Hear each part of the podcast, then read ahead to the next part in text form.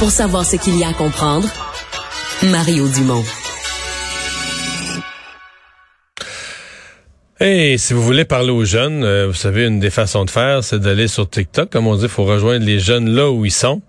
Eh bien, euh, il semble que dans l'effort général pour recruter, euh, il y a certains employeurs qui vont carrément aller euh, sur TikTok et euh, c'est une des choses que dit le Conseil du patronat du Québec qui veut valoriser entre autres les métiers de la construction auprès des jeunes, mais en allant créer un site là, créer un univers qui va s'adresser aux jeunes et qui va aller les rejoindre sur TikTok. Carl Blackburn, bonjour. Bonjour, M. Dumont. Euh, ouais, le conseil du patronat sur TikTok, on fait le saut un peu, là. Je peux comprendre, mais on est en 2022 et lorsqu'on regarde malheureusement les constats que les jeunes ont peut-être une moins bonne opinion de l'industrie de la, de la construction et il y a peut-être un déficit de notoriété. Lorsqu'on regarde les actions, les possibilités que nous avons devant nous, surtout dans le contexte où il y a plus de 17 000 poste à combler, mais il est clair qu'une campagne sur TikTok qui est faite par les jeunes, qui s'adresse aux jeunes, peut donner des résultats. C'est vraiment avec beaucoup de fierté qu'on a lancé cette campagne ce matin. Oui, mais là, les jeunes qui sont sur TikTok, ils n'ont pas le temps de travailler dans la construction. Il faut qu'ils se gardent du temps pour être, pour aller sur TikTok. C'est 8 heures par jour, ça, là. Tu peux plus travailler. bon, on espère qu'ils vont avoir le temps d'aller d'aller chercher de l'information. Mais ce qui est surtout intéressant, c'est que la formule qui a été utilisée pour parler aux jeunes, c'est des jeunes qui s'adressent à eux en fonction de ce qu'un jeune fait aujourd'hui. J'invite les gens à aller voir euh, sur le site trouve-ton-chantier.ca. Il y a quatre petites vidéos qui sont en ligne. Il y en a un, par exemple, c'est un jeune qui est devant son ordinateur, qui construit un château en fonction d'un jeu dans lequel il est impliqué.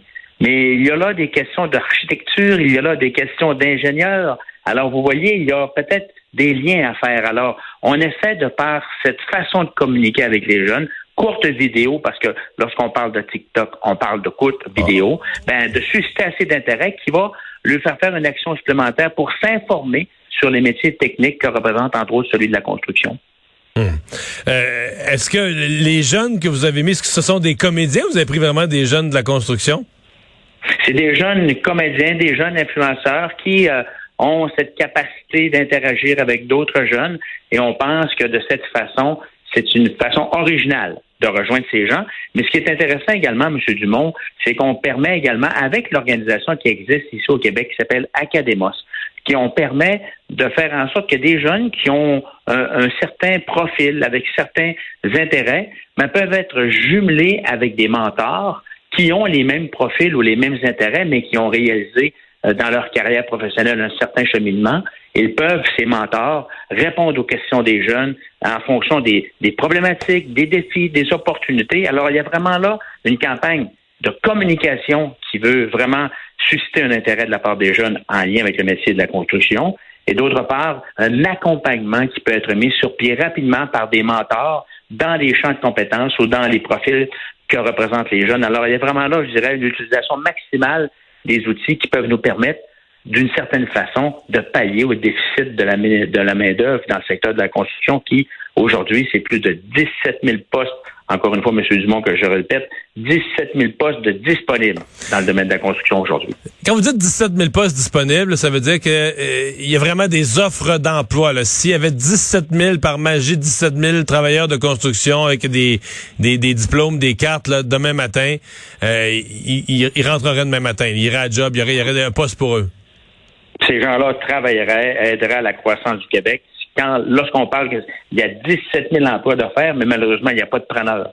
Alors, il y a des besoins. Euh, il y a des formations qui s'adressent à ces gens-là. On le sait que les domaines techniques, dans ma génération, tout le moins, ont été un peu délaissés et on pense que c'est important de rappeler à quel point c'est important de le faire. Puis, entre vous et moi, c'est pas tous les jeunes qui peuvent compléter ou qui veulent compléter un niveau d'études universitaires ou même collégiales. Donc, faut être capable de se raccrocher à la formation technique également. Alors, si on utilise tous les outils en place, mais on peut valoriser ces métiers qui sont extrêmement importants pour nous. Mais il y a des emplois disponibles aujourd'hui pour tous les jeunes qui voudraient travailler dans ce domaine-là avec les compétences et la formation nécessaires. Vous, comme président du Conseil du patronat, avec les chiffres que vous nous donnez, quand vous entendez les partis, je, mets tous les partis un peu en campagne, qui, euh, ont tous des projets. Il faut construire euh, des, résidences pour aînés, des transports en commun en masse, il faut construire, faut rénover les écoles, faut rénover les hôpitaux, en construire, des écoles aussi. Euh, veut dire, on c'est tout ça est bien bon et bien beau. Puis même si on avait l'argent, même si on débloquait l'argent pour le faire, on a un enjeu de main-d'œuvre.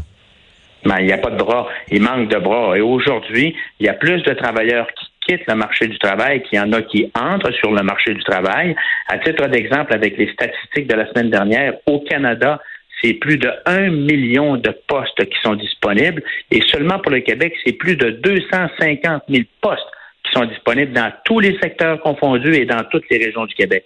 Et c'est pas pour rien que le gouvernement du Québec a ciblé certains secteurs névralgiques d'abord pour ses besoins à lui en termes de santé, d'éducation, d'ingénierie, de, construction, mais également certains secteurs qui sont extrêmement importants pour notre développement économique. Alors, l'enjeu numéro un, M. Dumont, des employeurs aujourd'hui, et j'étais à même de le constater dans ma vaste tournée du Québec que j'ai faite dans les derniers mois, c'est la pénurie de main-d'œuvre. Et celle-ci, n'en déplaise à ceux qui pensent que c'est une bonne nouvelle, mais cette pénurie de main-d'œuvre, c'est une mauvaise nouvelle économique pour le Québec.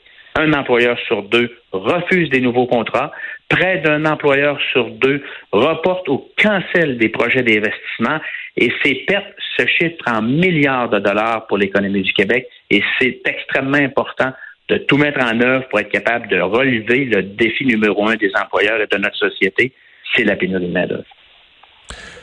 Le, je reviens là à votre initiative sur TikTok. Est-ce que le but c'est de comment je dirais de changer les perceptions ou de changer le regard des jeunes par rapport à l'industrie de la construction? Ou est-ce que vous pensez carrément que ça pourrait euh, rapidement faire apparaître des inscriptions euh, dans les euh, dans les différentes écoles? Parce que bon on peut pas s'inscrire on peut pas arriver du jour au lendemain comme ça dans l'industrie de la construction mais pensez-vous que ça pourrait générer des engagements immédiats?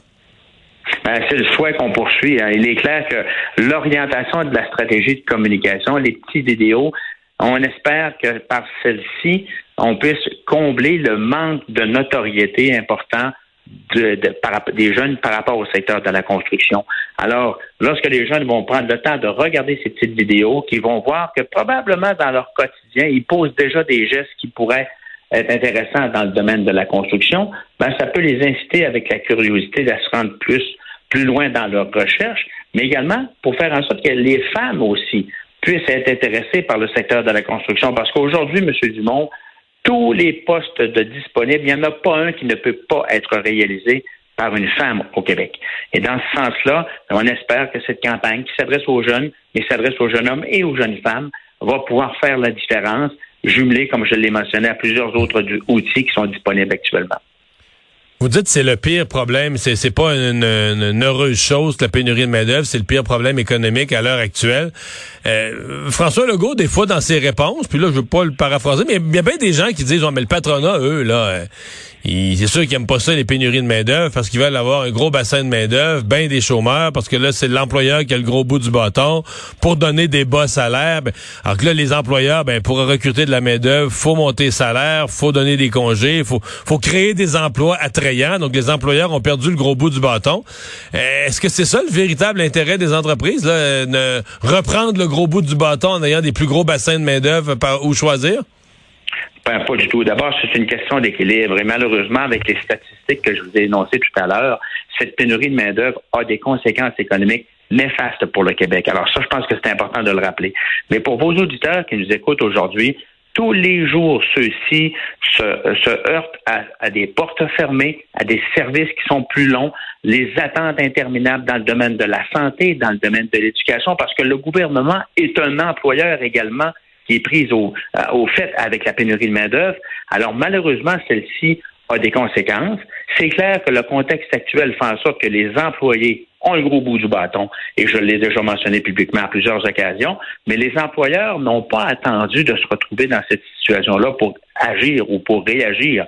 Depuis plusieurs années déjà, il y a beaucoup d'efforts qui, qui sont faits. La pénurie de main-d'œuvre, pour le rappeler, existait avant la pandémie et celle-ci est causée par la courbe démographique de notre société qui est plus vieille ici qu'ailleurs. Et d'ici 2032, M. Dumont, on doit pourvoir au départ à la retraite de 1,4 million de travailleurs qui vont quitter le marché du travail. Et il est clair qu'on doit poser des actions fortes pour être capable de, la, pallier à ces besoins importants. Et on souhaite, nous, qu'il puisse y avoir un plus grand apport par rapport au bassin de travailleurs. Bien évidemment, les étudiants vont combler des besoins de façon importante. Les gens qui sont un peu plus éloignés du marché du travail, comme les femmes dans certains secteurs, les Premières Nations, les gens en situation de handicap, les travailleurs expérimentés de 60 à 69 ans, par exemple, ben, un effort contenu va permettre aussi à ces gens-là de combler une partie importante des besoins, mais également l'immigration. Et on l'a vu dans le domaine de l'immigration, entre autres dans la campagne électorale ou dans le contexte de la campagne électorale. On a entendu toutes sortes de choses concernant l'enjeu de l'immigration et on souhaite, nous, au Conseil du patronat, que rapidement après l'élection, on puisse tenir une grande réforme, un grand sommet qui vont permettre d'établir les besoins en fonction des besoins du marché mais également des capacités du Québec de faire en sorte qu'on puisse devenir une terre accueillante comme on l'a toujours été, basée sur des données, basée sur des statistiques, mais surtout basée sur des humains. Et on ne peut pas se priver des connaissances et du savoir étranger pour nous aider à relever les défis auxquels notre société est confrontée. Carl Blackburn, merci. Au revoir. Merci, M. Dumont. Au revoir.